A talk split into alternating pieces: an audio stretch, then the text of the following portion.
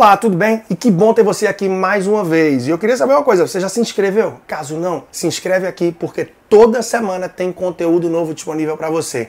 E hoje eu vim falar sobre fatura de cartão de crédito e o benefício de ganhar milhas. Até que valor é bom que dê a tua fatura, o teu cartão de crédito para que você ganhe milhas e se beneficie disso. Tem ideia? Se você não tem, ou mesmo se tiver, vem comigo para que compreenda melhor, reflita e compartilhe isso com alguns amigos. Vamos lá. Bom, primeiro ponto, como eu vinha falando, se você ainda não está inscrito aqui nesse meio, se inscreve para que através desse canal de comunicação que a gente tem, você possa toda semana estar tá acompanhando conteúdo novo. Já tem muita coisa disponível, então aproveita o tempo, aproveita esse conteúdo para que possa refletir, dar aquela tua guinada na vida financeira, desde a fase de reestruturação financeira, equilíbrio, endividamento, investimentos e muito mais. Fatura de cartão de crédito. Eu fiz uma análise e cheguei a um valor médio muito bacana para que você veja se vale a pena ou não ter um cartão com anuidade. Afinal, anuidade é uma despesa, uma despesa oculta que muita gente não considera. Mas antes disso, eu queria refletir alguns pontos com você. Porque no dia a dia eu vejo muita gente louca querendo concentrar muitas compras no cartão de crédito com o objetivo de ganhar milhas, ganhar milhas. E aí alguns desses terminam ficando milionários com LH, cheio de milhas. Só que estão sem dinheiro em várias ocasiões para no momento das férias aproveitar e fazer uma viagem legal. Ou seja, já não estão com recurso ali para uma hospedagem, para passeios ou para alimentação e terminam por adiar essas férias. E não fizeram valer todo o esforço de acumular milhas. Um ponto muito interessante também, que a maioria das pessoas não sabem responder ou não tem nem conhecimento de como funciona. Qual é a relação de milha por dólar gasto do teu cartão de crédito? É isso mesmo, milha por dólar gasto. Por quê? Você ganha cada ponto, cada milha, a partir do valor de dólares da tua fatura. Então, quanto mais alto o dólar, mais prejudicada a nossa relação para ganho de milha. Quanto mais baixo o dólar, melhor para a gente. No momento como hoje, 2019, onde o dólar tem oscilado, mas se mantido aí no nível de R$ reais, eu vou usar isso como base de cálculo, tá? Você pode parar para pensar um pouco. Qual é o valor que vale a pena para você realmente ganhar milhas. Por esses cálculos que eu fiz, e eu acho que há de convir, há de você concordar, se raciocinar comigo. Se você tem uma fatura que dá até R$ 1.600, você não vai conseguir acumular milhas o suficiente para fazer uma viagem e sem ficar preocupado se essas milhas estão por vencer ou não. R$ 1.600. A maioria das pessoas tem um cartão que oferece uma milha a cada dólar gasto. Dólar médio, R$ reais. R$ 1.600 dividido por 4, você vai acumular 400 pontos, 400 milhas naquele mês. Ao longo do ano, se esse for o valor médio, você vai ter 4.800 milhas, ou seja, menos de 5 mil milhas num ano. Em dois anos, você vai acumular menos de 10 mil milhas.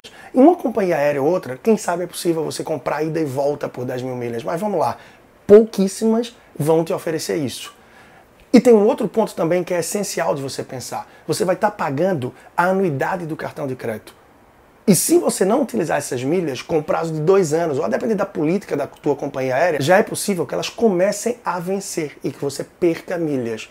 Ou seja, tem que refletir, tem que raciocinar e entender a política do teu cartão, essa relação de milha por dólar gasto perceber o valor da tua anuidade. Muita gente não sabe nem a anuidade, como vem pagando ela. Porque a depender, é muito melhor que você tenha um cartão para que te dê o principal benefício, se você o souber usar da melhor forma, que é o acesso ao crédito.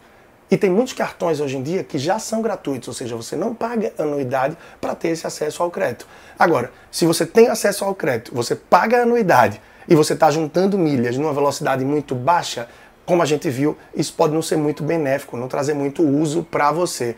Ah, Leandro, se eu tiver um outro cartão como de 1.5, 1.7 ou 2 milhas por dólar gasto, se você tiver uma fatura ainda até esse valor, talvez também não se torne interessante. Porque a velocidade que você vai guardar milhas pode até aumentar, só que o valor da tua anuidade também vai subir e isso pode não se tornar interessante para você.